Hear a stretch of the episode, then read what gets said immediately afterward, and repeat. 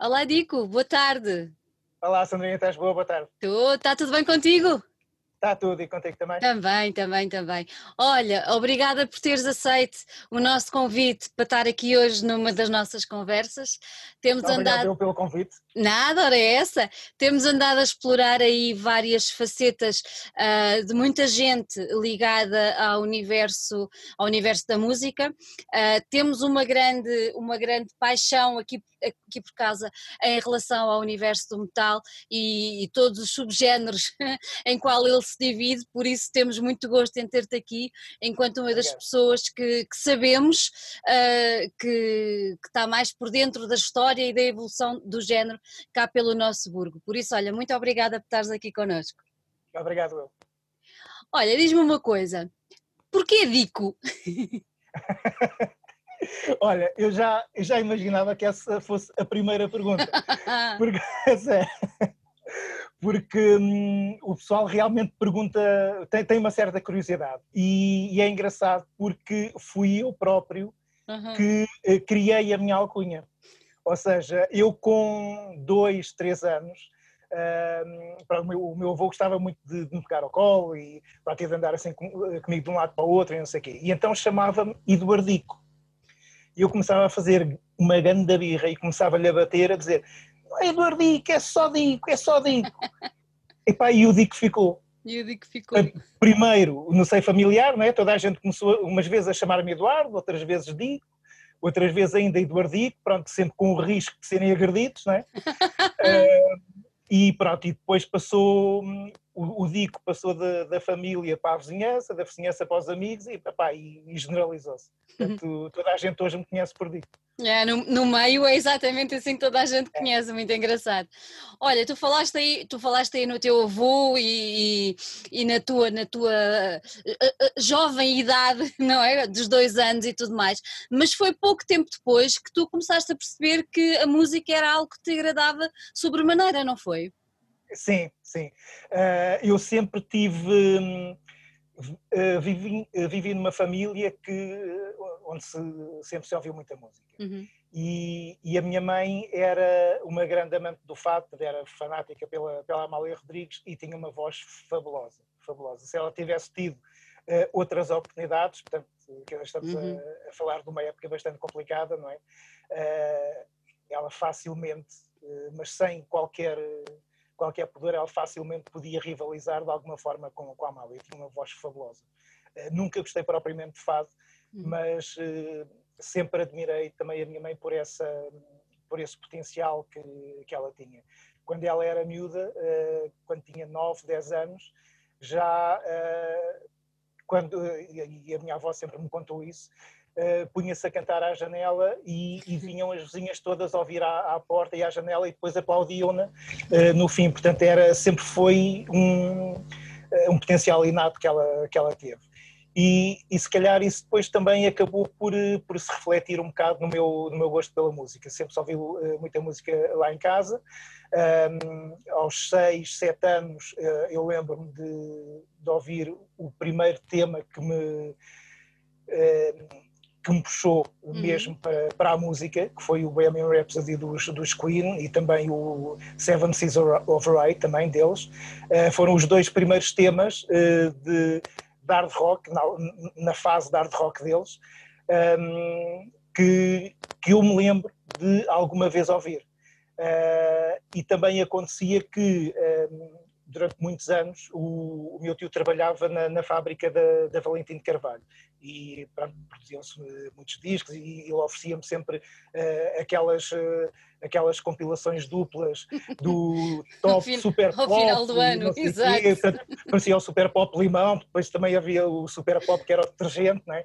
Pronto, e, e, havia sempre muita, muita coisa a acontecer. Uh, o meu pai tinha montes de cassetes, singles, LPs, etc e sempre fui exposto ali a uma, uhum. uma grande variedade de, de música, desde lá, o Marco Paulo até o, uh, passando pelo Duor Negro e não sei quê, até uh, depois também a, influência dos, dos meus irmãos uh, com os Pink Floyd, os Queen, os Scorpions, etc.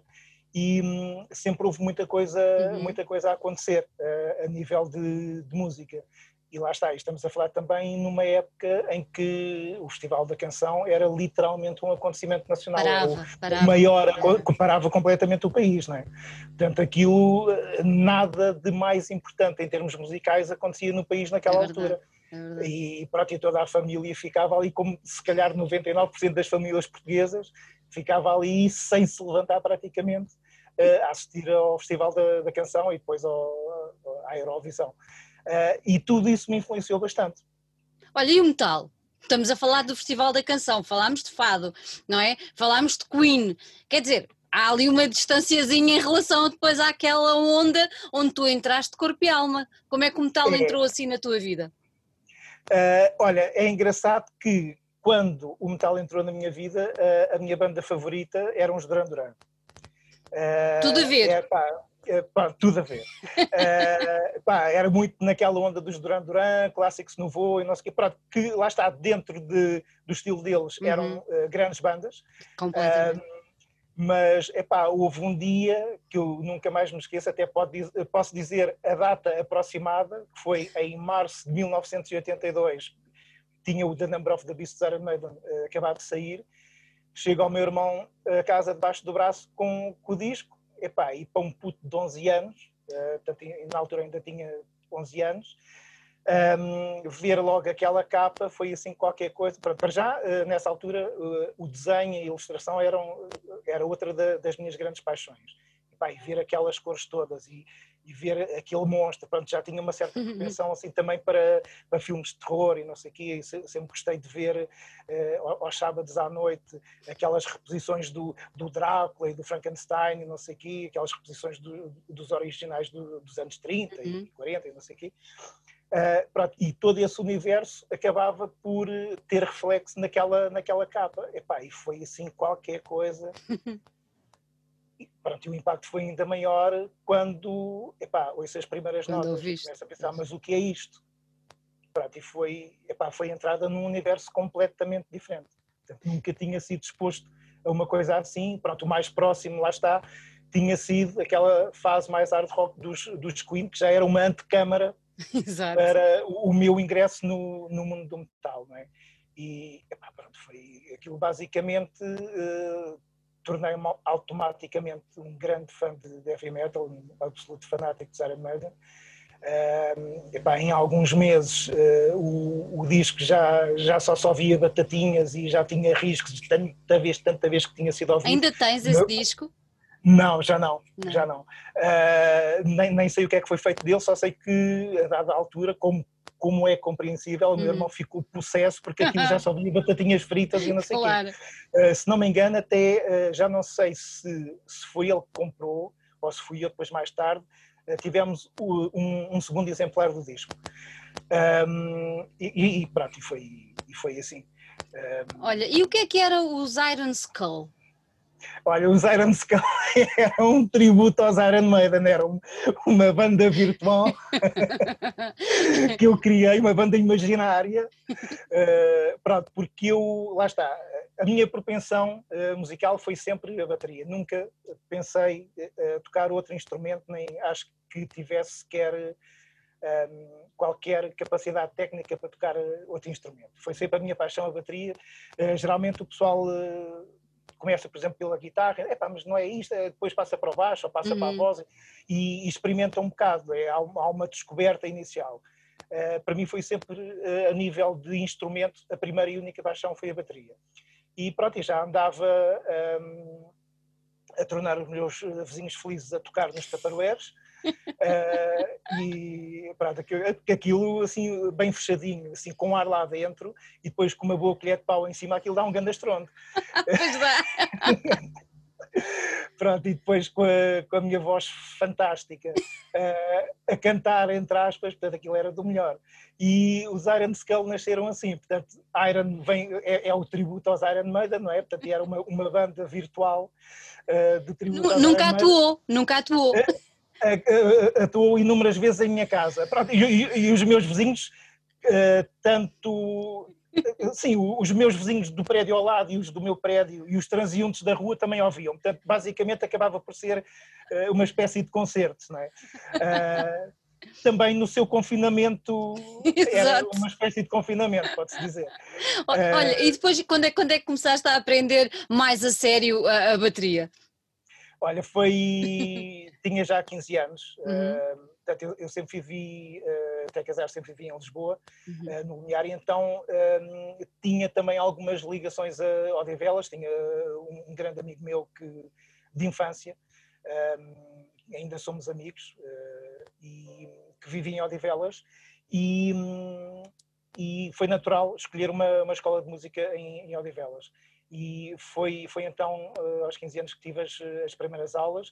Curiosamente, só tive o meu primeiro kit de bateria, já tinha 19. Uh, eh, portanto, entre os 15 e os 18, ainda continuei a malhar os taparoeiros. Uh, à exceção de, de vezes em que ia com amigos para um estúdio e tal, para, para, para, para tocarmos qualquer coisa mais, mais a sério. E, hum, e pronto, e então uh, aos 18 comprei, comprei a, minha, a minha primeira bateria, e é que tive mais possibilidade de, de tocar mais regularmente, não é? Uh, ainda para grande infelicidade de, dos, meus, dos meus vizinhos, isso, isso aí é que foi mesmo a doer. Ah, coitados!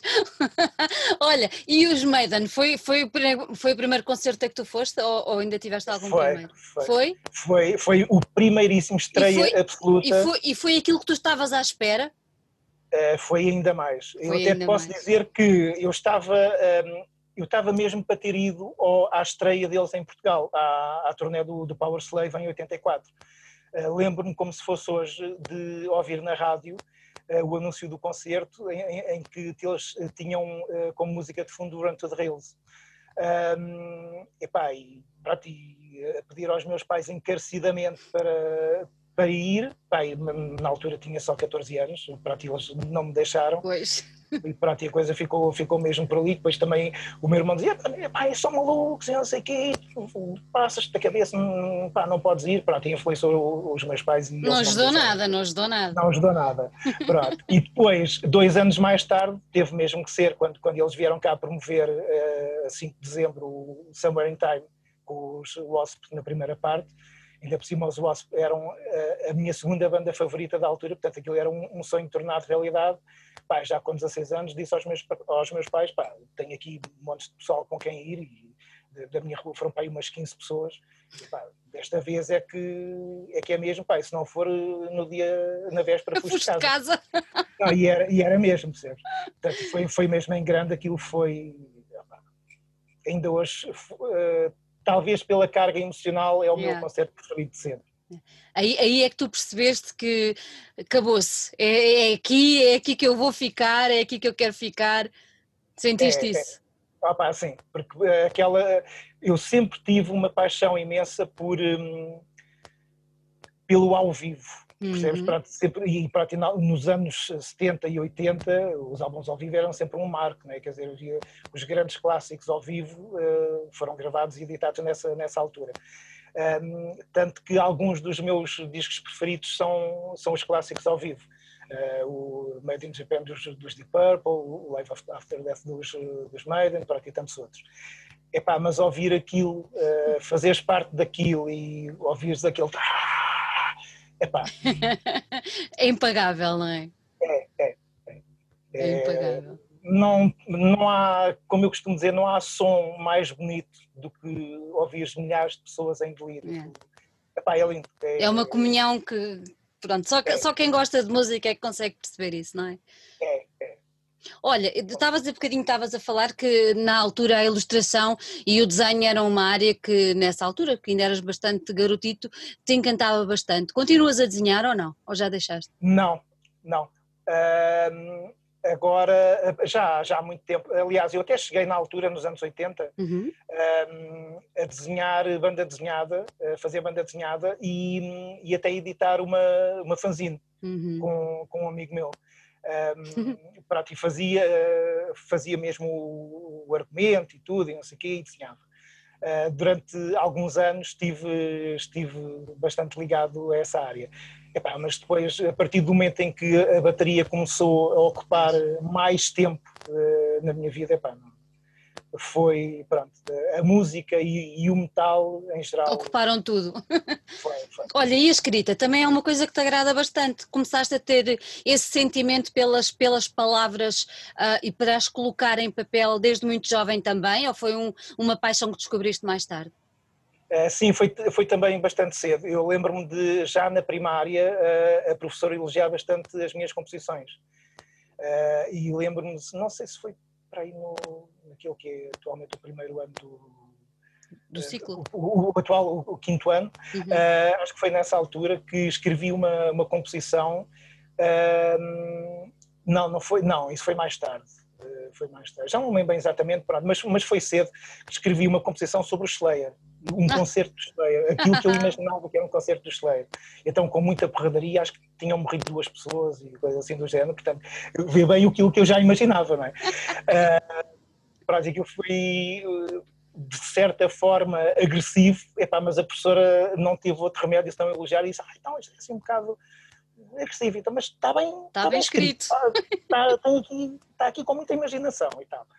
Uh, e portanto foi, foi muito cedo e, uhum. e sempre tive essa propensão para, para a escrita. Aliás, eu lembro-me que as primeiras letras de músicas que escrevi eu tinha hum, 13 anos uh, e era além de hum, era o, o dicionário de português-inglês e de inglês-português que andava comigo para todo lado uh, da casa, do quarto para a cozinha, da cozinha para a sala e também a máquina de escrever. Uh, porque uh, para escrever as, as letras em, em, inglês tinha que andar sempre a consultar, a consultar, o dicionário e ver quais eram os termos mais adequados e não sei o quê. Olha, e, e que, te, então, que, temas é que escrevias nessa altura? O que é que te inspirava? Uh, olha, isso depois também foi uma, uma descoberta hum. também bastante precoce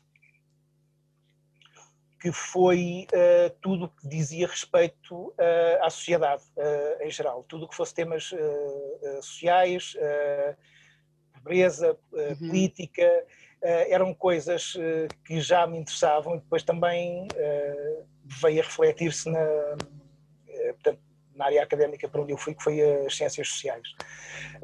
e já refletia nas minhas letras um, todas essas situações. Eu lembro-me de, com 10 anos, uh, que foi já em plena guerra uh, Irão-Iraque, uhum. eu ficar siderado a ver as notícias, olhar para aquilo e a pensar: epá, mas isto é muito mal, isto é de uma uhum. grande brutalidade. Estás a ver? E já com aquela idade já formulava um bocado, de certa forma, algum juízo sobre eh, sobre as questões eh, bélicas uhum. e sobre eh, tudo que daí tudo que daí resultava, não é? Pronto, a, a miséria, a pobreza das, das, populações e tudo isso e acabava por refletir isso nas, hum, nas letras. já já mais tarde, não é? Portanto, a partir dos 13 anos nas letras da, das músicas que depois eram usadas nas canções dos Iron Skull. Olha, mantens esse olhar crítico sobre a sociedade. Ultimamente nós achávamos que estávamos num processo de evolução e parece que tudo tem vindo a descambar nos últimos anos. Mantens esse olhar crítico perante, perante o homem e perante, perante a sociedade que nós estamos a criar? Sim, mantenho, mantenho e embora já tenha perdido uh, aquela ilusão que, que, todos temos quando, quando somos novos, não é? De, epá, eu vou, vou mudar isto. Hum. Uh, não é que tenha perdido uh, totalmente, uhum. porque mantenho sempre aquela, aquela ideia de que se, uh, se falta uma peça, essa peça tem que ser incluída e todos fazemos parte do problema, do problema e todos temos que fazer parte da solução. Uhum. É um bocado como aquela questão da, da reciclagem. Epá, se eu não vou reciclar porque o vizinho não recicla, Claro. Então, quer dizer, acaba por, por ninguém o fazer, não é? Quer dizer, temos que eh, fazer por nós, eh, por nós próprios, não é porque este ou aquele não faz, temos nós que dar o nosso contributo. E é um bocado também, eh, também isso que se passa ehm, em termos gerais de, daquilo que acontece na sociedade. Eu, eu no, no, meu livro Imigrantes e Imigrantes falei muito também da, daquela questão de, da ascensão da, da extrema-direita na, na, Europa, que tem uhum vindo a ocorrer com bastante ênfase nos últimos anos. Se nos reportarmos ainda, e acho que se calhar muita gente já, já, se, já se esqueceu disto, mas no início dos anos 2000, não, é? não já se foi em 2000 ou 2002, as eleições presidenciais de, de França, em que o Le Pen esteve praticamente a ser, a ser eleito. eleito. Portanto, e aquilo foi assim uma coisa, quer dizer, na segunda volta a população mobilizou-se toda uh, para uhum. impedir que isso acontecesse e, e conseguiu. Mas uh, aquilo foi um aviso, foi um aviso para aquilo que está a acontecer agora. É? Exatamente. Uh, e cada vez, cada vez mais, mais países europeus têm o países, partidos de extrema-direita com representação parlamentar ou até uh, com representação governamental. Governamental, exatamente. exatamente. Uh, epá, isso preocupa-me bastante. Olha, e tu achas que, que essas preocupações uh, estão bem representadas a nível da, do metal? Acho ou, achas que, que... ou achas que devia haver um papel mais interventivo uh, enquanto um género que, que pode chegar a, a, muita gente e até gente nova e que pode ajudar a mudar mentalidades? Achas que devia haver outra abordagem? Uh, eu, eu, acho que hum, num, num, tal uh, a questão da mensagem, a mensagem mais política e mais social, uh, sempre esteve associada a agendas mais específicos. lá está, tem, tem um bocado a ver com, com a categorização Exatamente. Dos, dos subgéneros, porque por natureza uhum há subgéneros que incidem numa temática mais do que noutras. Um, mais o thrash metal é assim um bocado mais virado para, uh, para as questões uh, político-sociais, económicas e tudo isso. Portanto, há aqui uma certa restrição, se calhar, em termos uhum. de, de, veiculação da, uh, da mensagem. Não quer dizer que se torne a música numa. Um, num veículo de, de propaganda e epá, nós pensamos assim, claro. vocês que são nossos fãs também devem pensar. Claro. Uh, não é isso, mas acho que uh, os artistas em, em geral uh, têm, essa, têm essa noção que, pela visibilidade que têm, acabam por ser mais ouvidos. De certa, de certa, forma, e a mensagem que veiculam acaba também por ser talvez melhor e mais facilmente apreendida. e rapidamente apreendida. Um, portanto, uh, não é uma questão de uh, andar a pregar, mas uhum. de ter a noção de que, ok, se calhar há aqui alguma coisa uh, para fazer e se isto me incomoda, por que não manifestar esse, esse incómodo e, e expressar a minha opinião? É um bocado por aí. Uhum. Olha, vamos voltar um bocadinho atrás. Tu tens noção de quantas bandas é que, em quantas bandas é que participaste? Até não foram assim tantas. Um, oficialmente, uh, oficialmente, cinco. cinco peraí. Uh, os Paranoia, que aquilo foi uma, pronto, que era uma paranoia completa, os Dinosaur, os Timeless, instalada total, que aquilo foi assim uma coisa não acabou por não ser muito oficial, tive dois a três meses na, na banda, mas pronto, não, não resultou nem para um lado nem para o outro. Uh, os Sacred. Uhum. Um, uh, Já tens aí umas quantas. Sim, sim, exatamente. Olha, em qual delas é que deu mais gosto participar? Um, olha, se calhar, não, não sei se foi pela uhum. questão de de estar no lugar certo eh, à hora certa, ou, ou pela questão de, da visibilidade, não sei, mas uh, os Dinosaur e, e, os, e os Sacred Sin. Uh, pronto, literalmente, uh, acho que tanto numa como noutra banda, a minha participação acabou por ser uma uma conjugação de, de uhum. fatores. Foi, foi literalmente estar no momento certo, no momento certo à, à hora certa. E foi engraçado porque nos, nos Dinosaur um, eu chego à banda de uma, de uma forma um bocado generis, porque o, o Jorge Corella, o guitarrista e vocalista, era um, colega uh, de, uh, na TAP, portanto nas oficinas da TAP, do, desse tal meu amigo de, de longa data, do, do, meu amigo de infância, que era o David, que, que formou comigo os Paranoia.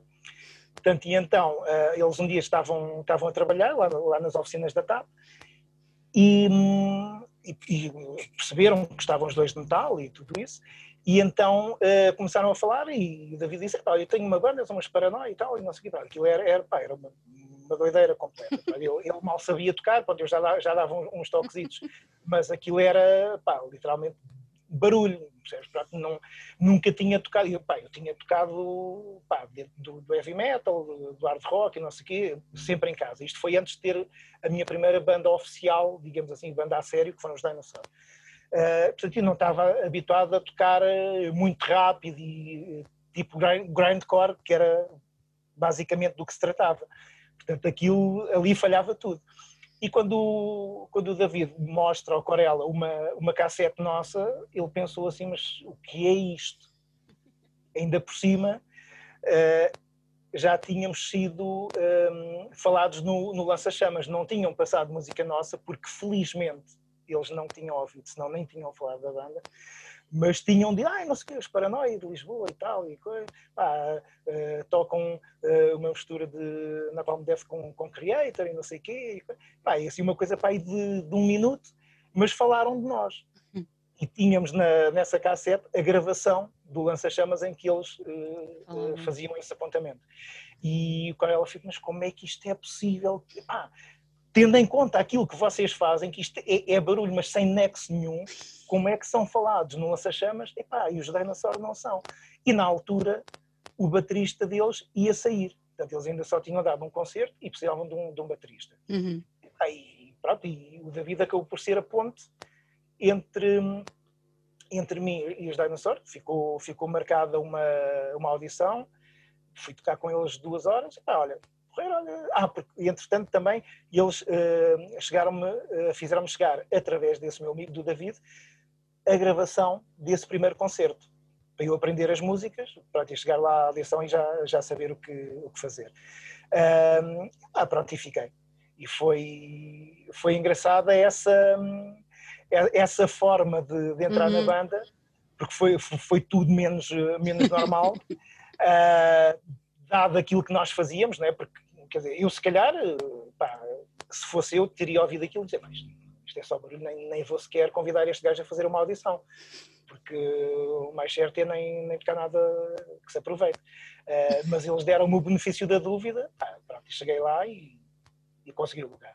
Olha, e qual foi assim a situação mais marcante enquanto baterista que te lembres pela qual tenhas passado? Uh, olha, há, há duas três uh, bastante, bastante engraçadas. Foi uma com, com os Dinosaur, que nós tocámos no, no estádio do, do Olivais em Moscavide, quer dizer, mas quando se fala em estádio o pessoal pensa logo em milhares de pessoas, e, não, estava tá, a falar para aí cento e tal, duzentas pessoas. Pronto. Já não era mau. Já não era mau. E o palco, o palco era o telhado dos balneários.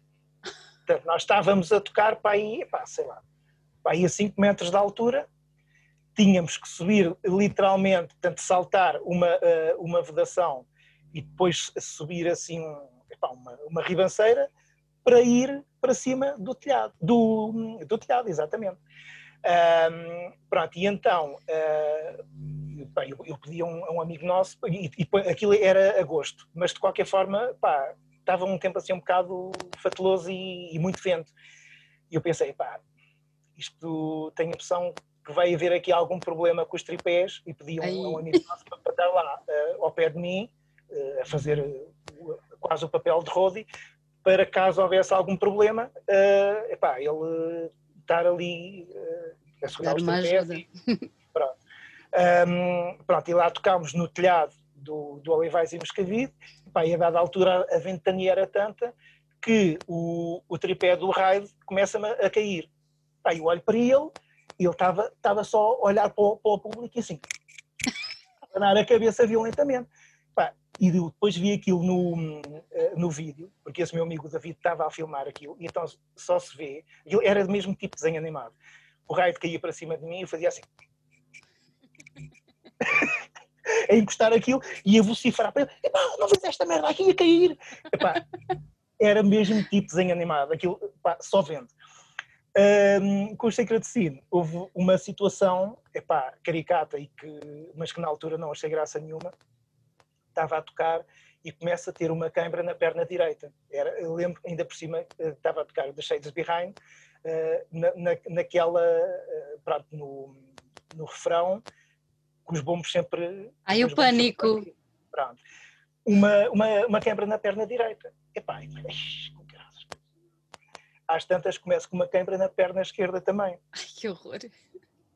as dores eram lancinantes, mas lancinantes mesmo. Eu sempre tive alguma propensão para ter, para ter quebras. Uh, e isto vem um bocado da minha, uh, da minha avó paterna.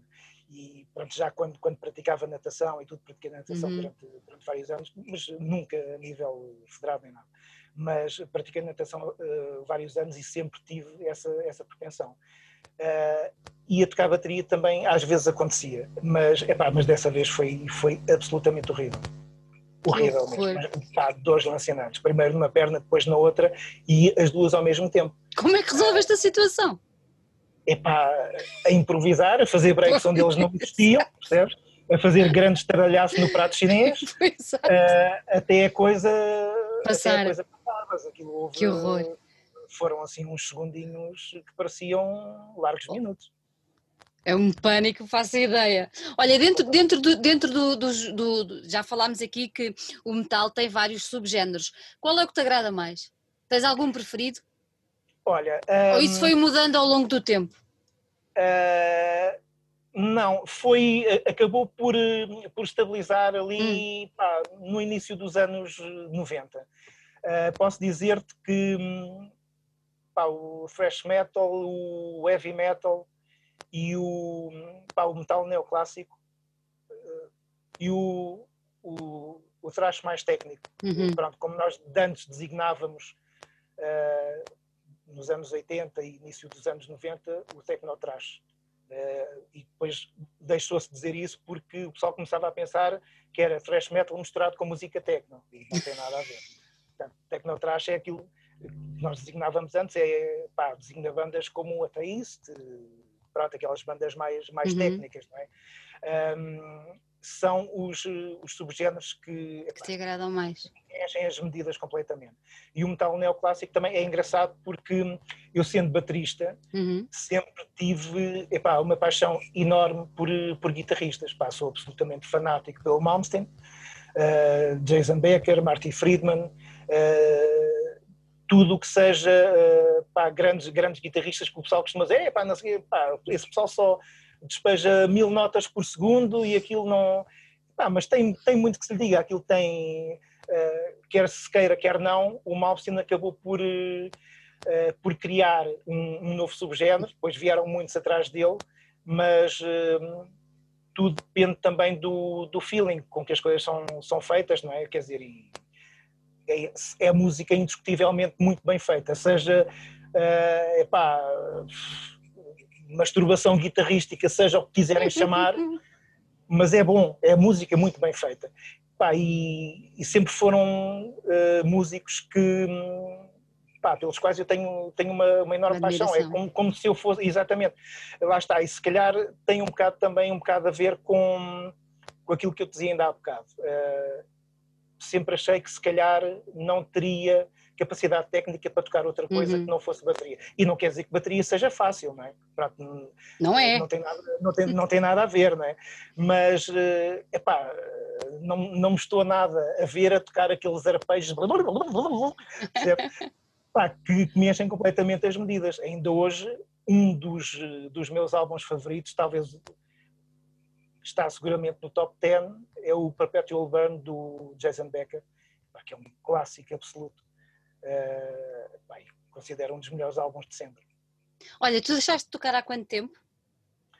Uh, eu deixei de tocar em 95, depois houve uma altura que toquei seis meses em 99, uhum. uh, pronto, com, com os amigos, e depois, entretanto, em, 90, em 2017, 2018 também voltei novamente a tocar e curiosamente outros seis meses também uh, com, com o Mika que tinha sido guitarrista do, dos Dinosaur uh, ele já há muito tempo que, que andava a desafiar-me para, para, formarmos uma banda pronto e lá acedi formámos uh, mas depois entanto também pá, a minha vida profissional mudou um bocadinho e epá, e não conseguia, não conseguia compatibilizar, Com, compatibilizar as coisas. Tens saudades? Tenho, tenho. Tenho porque, hum, aliás, eu nunca consigo, nunca consigo estar parado. Uh, quem não me conhece, tu, por exemplo, Uh, imagina que, em vez de fazermos esta entrevista uhum. uh, através de vídeo, fazíamos a entrevista presencialmente, tu, no primeiro minuto, irias perguntar-me garantidamente: tens algum problema nas pernas? Estás sempre a mexer. Sempre, sempre, sempre. Sempre, completamente. Isso uh, ficou pá, da bateria? Ficou da bateria? Ficou, ficou. E às vezes, quando, às vezes mesmo uh, à mesa ou isso, estou assim com os dedos. é, um, é um vício, percebes? Quem não me conhece pensa, mas este gajo tem algum problema. Se te desafiassem, aceitavas? Uh, depende, depende. Uh, agora não é tão fácil, não é tão pois. fácil uh, quanto isso.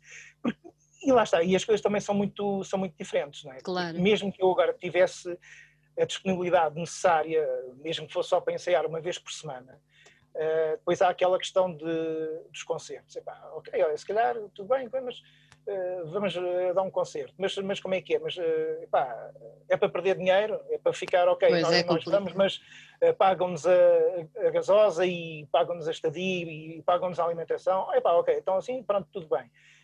Não pagam nada, opa, então vou ficar a dormir porque isso, lá está, uh, o que era de antes uh, era uma coisa. Uh, com, com os Dinosaur ainda ganhámos, em todos os concertos que demos, ganhámos caixa, e pronto, obviamente que era um caixa pequeno, mas ainda ganhávamos alguma coisa. Quer dizer, ganhávamos o, o dinheiro suficiente para, para o transporte, quando precisávamos de ficar lá para a estadia e depois alimentação. E ainda tínhamos algum dinheiro a receber. Pá, valia, valia, a pena. pena. E era completamente diferente, era uma idade inocente. Claro, claro. Uh, pronto, uh, depois, entretanto, as coisas são. Hoje em dia é, é muito difícil. É. Uh, as bandas novas uh, vêm-se confrontadas com, com desafios que nós não tínhamos antes. Porque se agora tu podes gravar um álbum quíntuplo em casa em, em dois ou três meses, não é? e com, com uma boa produção, tens à tua mão todas as ferramentas uhum. necessárias uhum. para isso. Um, e não precisas de ir para um estúdio profissional, desde que conheças bem, uh, saibas bem aquilo que estás a fazer, é pá, olha, grave desta forma e grave daquela, uh, agora, pá, a nível de produção tem que fazer isto e aquilo, uh, pronto, e, e fica, fica um produto com qualidade.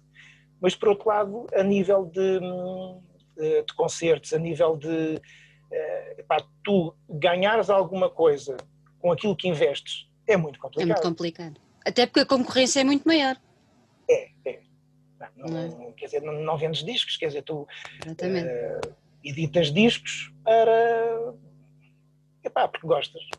É? Para, é. para teu belo prazer, para teu. Falo também relativamente aos, uh, aos livros. Uh, eu só com a edição revista e aumentada do Breve História do Metal Português, é que consegui pagar uh, aquilo que tinha perdido na, na edição na primeira original. edição. Uhum. Consegui pagar a segunda edição uh, e ainda ter algum dinheiro uh, de lucro que depois serviu, lá está, para financiar o livro seguinte. porque não passa muito disso, quer dizer, aquilo que tu ganhas, se ganhares, aquilo que tu ganhas é para reinvestir no teu próximo projeto, seja um álbum, seja um EP, seja yeah. uh, um livro, qualquer coisa que tu faças dentro, dentro, dentro da música, porque uh, acaba por ser uma forma de, de alimentares o espírito, não é? porque é, é, é, é a tua paixão, alimentas o espírito faz, fazendo aquilo que gostas. Basicamente é isso. Um, e uh, tentando não, uh, não sair prejudicado, não sair claro. com prejuízo. Claro. Olha, tu antes, nós estás a falar do, do, do teu, do teu livro, uh, tu antes de, de, de editares o livro já andavas pelo meio do jornalismo, ou não? Sim, sim. Já, já. Como, é que foi essa, como é que foi essa entrada no universo dos jornais e das revistas? Um, acabou por ser, por ser natural, porque um, eu, quando ainda estava na, na faculdade, comecei uhum.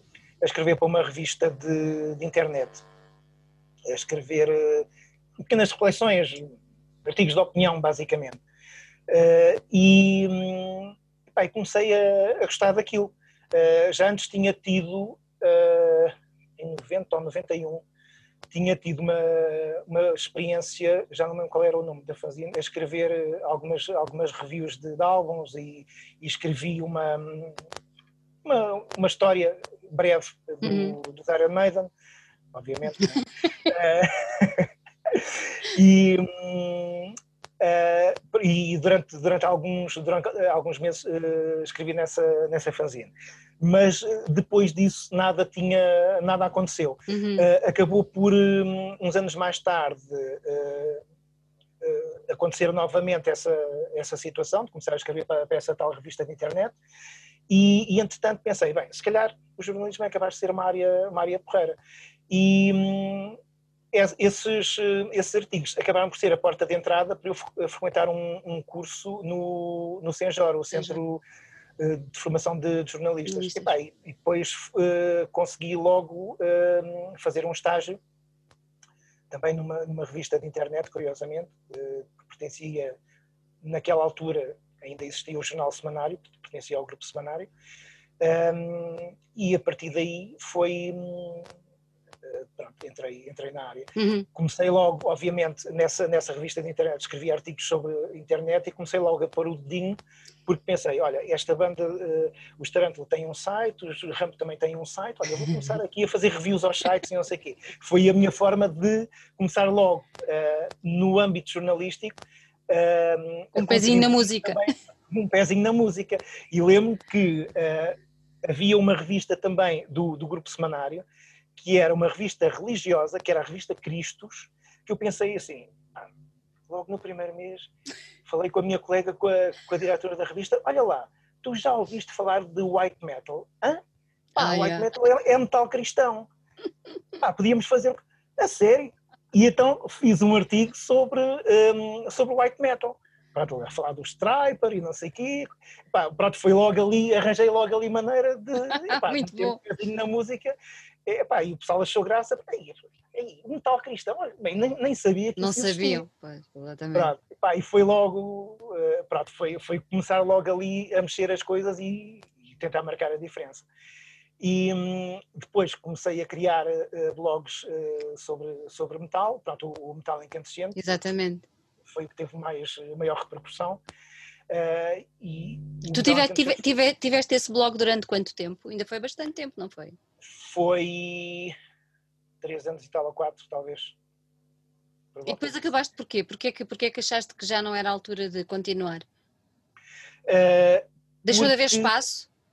Não, eh, ainda havia e era hum, e, e eu percebi que foi um, um blog que para já devido a, a, às visitas tinha tinha bastantes visitas uhum. e pelo feedback que, que eu tinha uh, percebi que que era um, blog bastante bastante influente no meio e de que as pessoas gostavam mas uh, houve uma altura em que eu uh, comecei a perceber que o blog estava a ocupar mais tempo do que aquilo que eu tinha planeado. Epá, o blog era, para mim, apenas uma forma de participar no, no underground. Claro. Pronto, já não tocava bateria, mas sempre que isto está ligado uh, ao metal de alguma forma.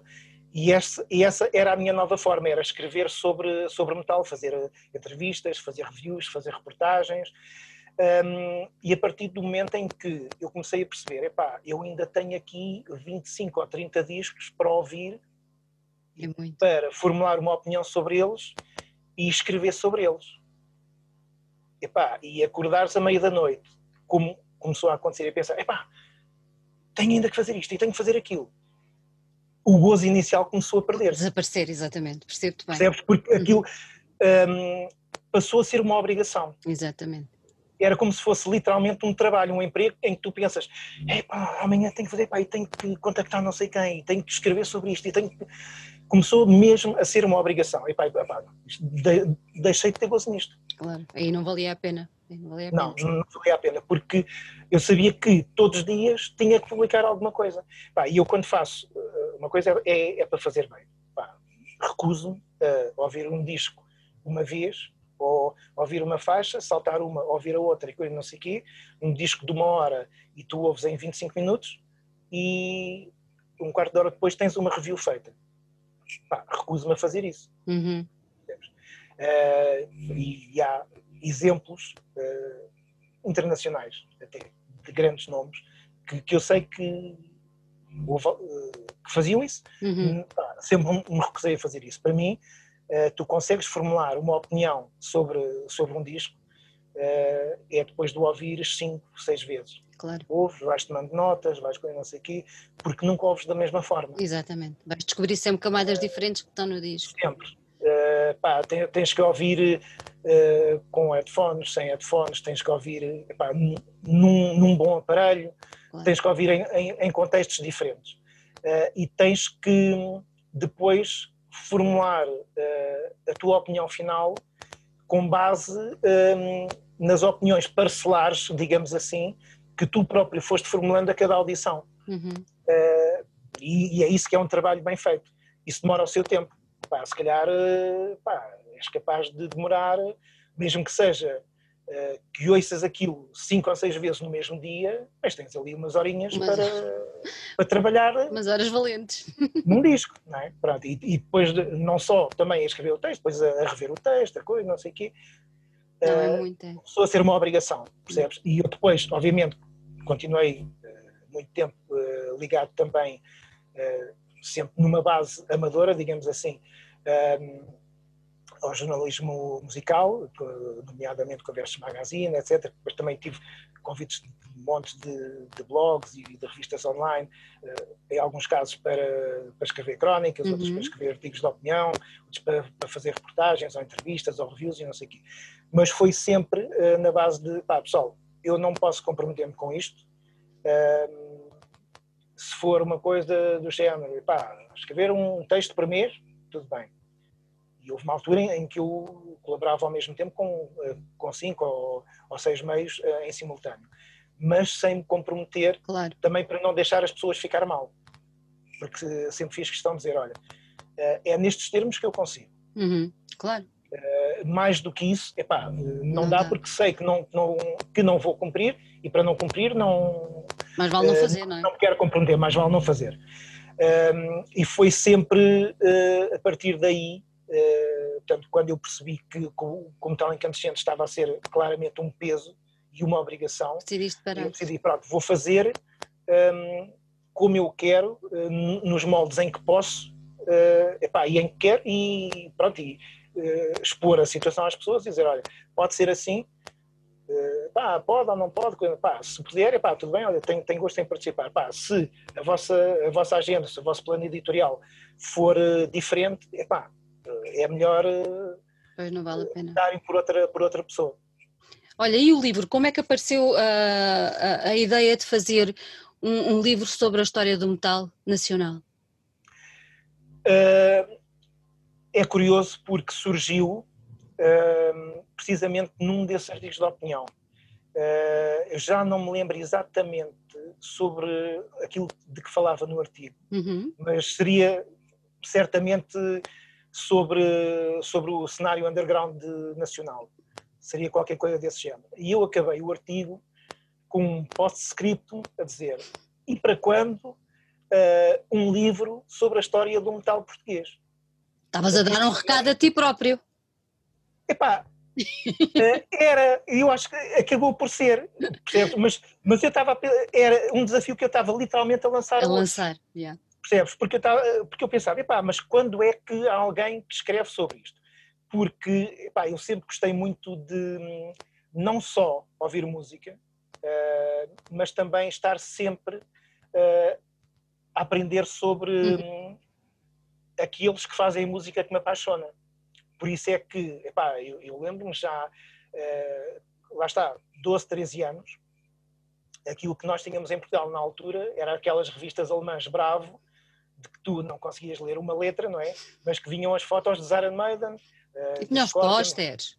Os pósteres, e era, pronto, era a loucura. Era. Mas a partir daí uh, conseguias comprar a, a Rock Brigade, do, Brasil, não é? acho, acho que é a Rock Brigade é brasileira, que chegava cá com seis meses de, de atraso e já não me lembro qual era uma revista espanhola que, sendo aqui ao lado, chegava com 10 meses de atraso, mas que se comprava aquilo religiosamente.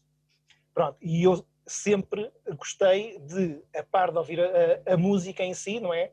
Saber o que estava para lá. Heavy metal, a, saber mais sobre, e tanto que sempre comprei religiosamente o Blitz a partir do momento em que conheci o Blitz, não é? Portanto, eu devo ter comprado a minha primeira. Eu acho que comecei a comprar o Blitz pá, pouco tempo depois de, de, começar a ser editado. Portanto, pá, aí, se calhar um ou dois meses depois comecei a comprá-lo e depois eh, foi pronto, aquela questão do, do Blitz metálico e não sei o quê, depois mais tarde uh, o arame farpado, portanto eu acompanhei o Blitz até basicamente ele acabar em, em formato de jornal, depois ainda comprei uh, algumas vezes como revista, mas já não era a mesma coisa. Um, e depois, uh, mais tarde, a par das revistas e dos jornais sobre música, comecei a, a comprar livros sobre música. O primeiro que comprei foi a Virgin, Encyclopedia of Heavy Rock, que era um, um livro editado pela, pela Virgin, que é assim, um, um calhamaço, com, basicamente é, é, de facto uma enciclopédia com, com tudo o que seja bandas de, de hard rock até, até ao uh, thrash metal e grindcore e não sei o quê. Grindcore, uh, nem, não me lembro, mas acho que ainda fala dos, dos Napalm e tudo isso. Um, e a partir daí comecei a comprar tudo que seja livros sobre, sobre heavy metal, a história do estilo em si, biografias sobre bandas e sobre músicos. Um, e, epá, e veio uh, daí essa, essa necessidade de pá, porque é que ninguém ainda escreveu a história do metal uhum. português? Porque já havia uh, relatos sobre o, o rock português e, e, o boom do rock português e tudo isso. Uh, sobre o heavy metal nacional não havia nada. E tu, nesse, tu nesse, primeiro, nesse, primeiro, nesse primeiro livro foste até aos anos 60, não foi? 70, Sim. 60. Uh, sim, exatamente. Um, e pronto, e basicamente, ah, mas ainda voltando atrás, hum. uh, nesse artigo de 2007, eu lancei esse, esse desafio. Epá, uhum. alguém que escreva isto, porque literalmente eu não estava para aí virado. Não, não estava e não imaginava sequer que algum dia viria uh, a escrever sobre isso.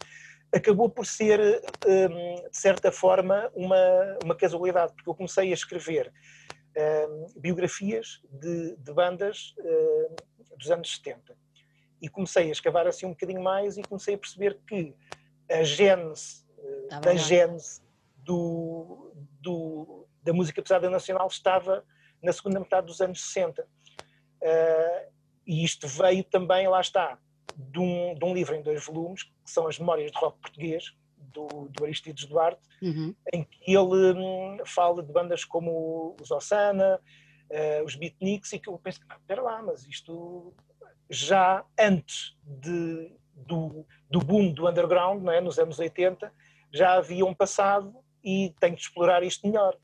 E então comecei a escrever uh, as biografias dessas bandas, comecei a publicar uh, essas biografias no, no site Soundzone, do, uhum. do meu grande amigo Nuno Costa, e depois comecei uh, a publicar também os mesmos textos, mas ainda com mais informação, na, na Versus Magazine. Pá, e depois uma coisa levou, levou à outra, porque comecei a investigar mais aqui e ali, não sei o quê, pá, e mais bandas, e depois uh, os textos que, que eu já tinha acabavam por eh, pedir mais informação e acrescentava mais informação àquilo que já havia, pá, chegou uma altura e pensei, mas isto, isto dá para dá um livro. Uh, e então a primeira uh, versão do Breve História do Metal Português foi em e-book, que, que eu editei em, em dezembro de 2012. Uh, entretanto, surgiu a possibilidade de eu editar em, em papel, uhum. uh, logo dois meses depois. Aproveitei para acrescentar mais informação ainda, e essa foi a primeira, a primeira versão do livro, que saiu em fevereiro de 2013. Um, a, segunda, a, a, segunda versão saiu quando? Passado dois, três anos, não foi? Mais por aí? Uh, a edição revista e aumentada foi em 2016. Exatamente. E é, essa, essa, segunda edição tu já levaste temporalmente até, até mais ou menos a que fase? Uh, portanto, a, a, primeira foi até 99 uhum. e a, a, segunda foi até 2015. Estamos portanto, a caminho já... de uma terceira ou não? Uh, não, uh, há, havia material para, para fazer uma, uma terceira, mas se, se vier a acontecer, ainda, ainda é prematuro. Ainda é, ainda é cedo para pensar nisso. É. Tens a tua autobiografia para escrever primeiro?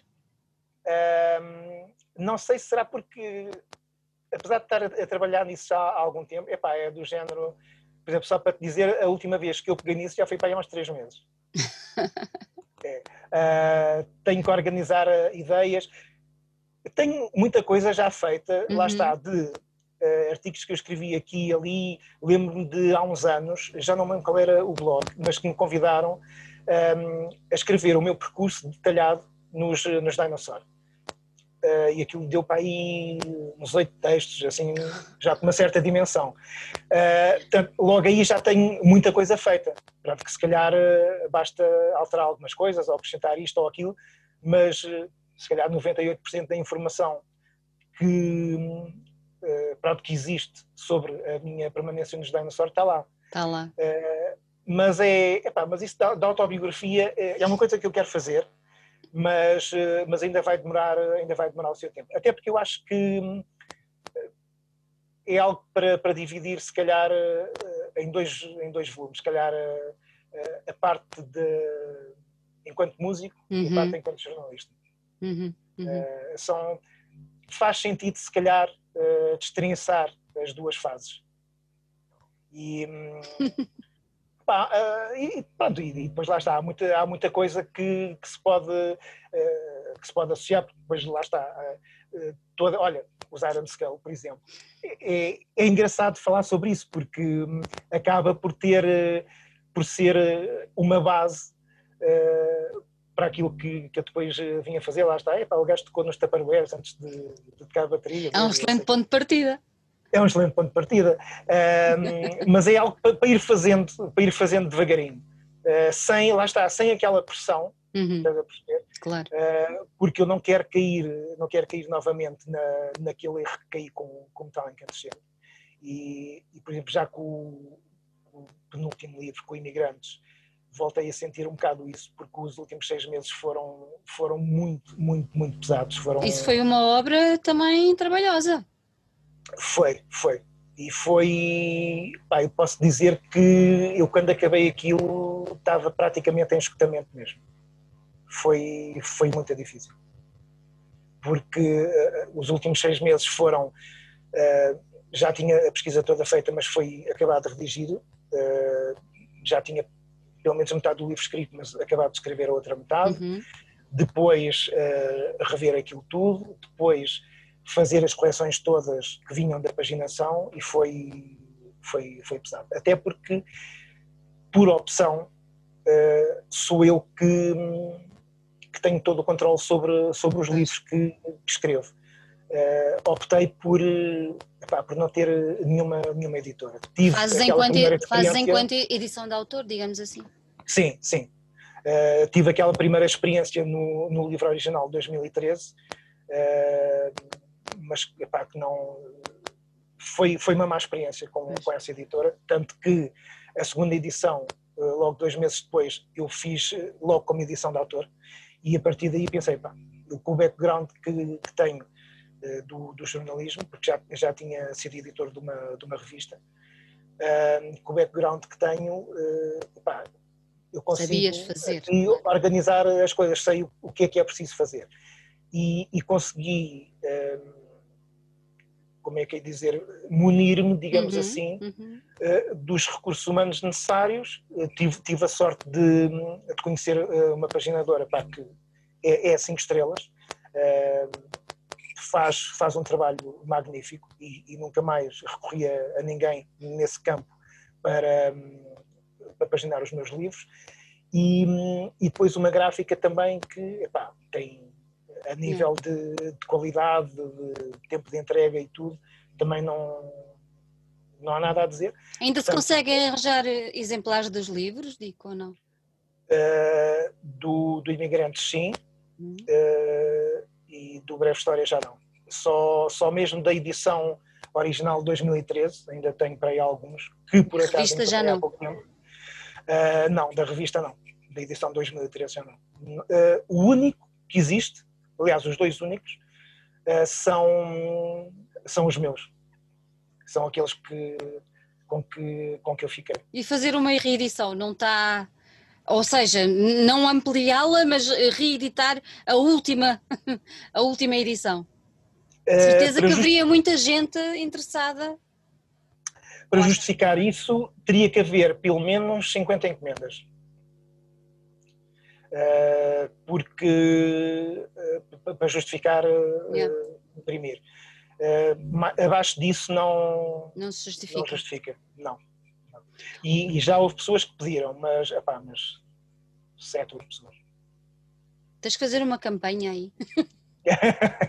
de divulgação. Uh, pois, se calhar. Mas também agora, pá, não sei, sabes, uh, nesta altura também é um bocado, é um bocado mais difícil. Uh, o pessoal retrai-se um, um bocado com esta é situação do, do Covid, houve muita gente que entrou em layoff e claramente as pessoas estão, estão a, a retrair-se a minimizar os custos pá, e, é absolutamente compreensível. É complicado. complicado. Uh, não é não é não é uma boa altura para é uma boa altura para ires prosseguindo o trabalho que estás a desenvolver. Uhum. Uh, tenho agora em curso também outro outro livro. Uh, sobre esse ainda não, não posso dizer nada. E nada? Não, nada, absolutamente nada. Só posso dizer que. Tem letras? Tenho. Diz? Tem letras. Tem letras, tem letras. em várias páginas. Uh, e, e, que tem testemunhos de, de figuras uh, importantes do metal internacional. Ai, já vamos ficar aí curiosos. Isto em primeira mão para ti. Boa, vamos ficar curiosos. E achas que vamos ter mais novidades sobre esse projeto quando? Que é para deixarmos já aqui agendada uma próxima entrevista. Olha, uh, está a pensar uh, final do ano, mas uh, estou a ver as coisas um bocado, um bocado tremidas porque um, tem a ver com, com timings. Eu agora também não tenho tido muito tempo. Tem a ver também com capacidade, com capacidade de investimento. Também não é a melhor agora. Um, e, se, mas se não for este ano, será para. Para a primavera. Talvez. É mais, é mais provável.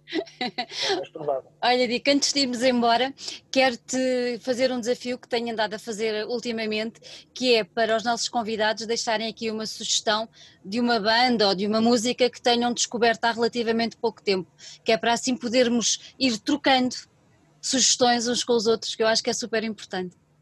O que é que tu okay. sugeririas? De cá ou lá de fora? Tu é que sabes.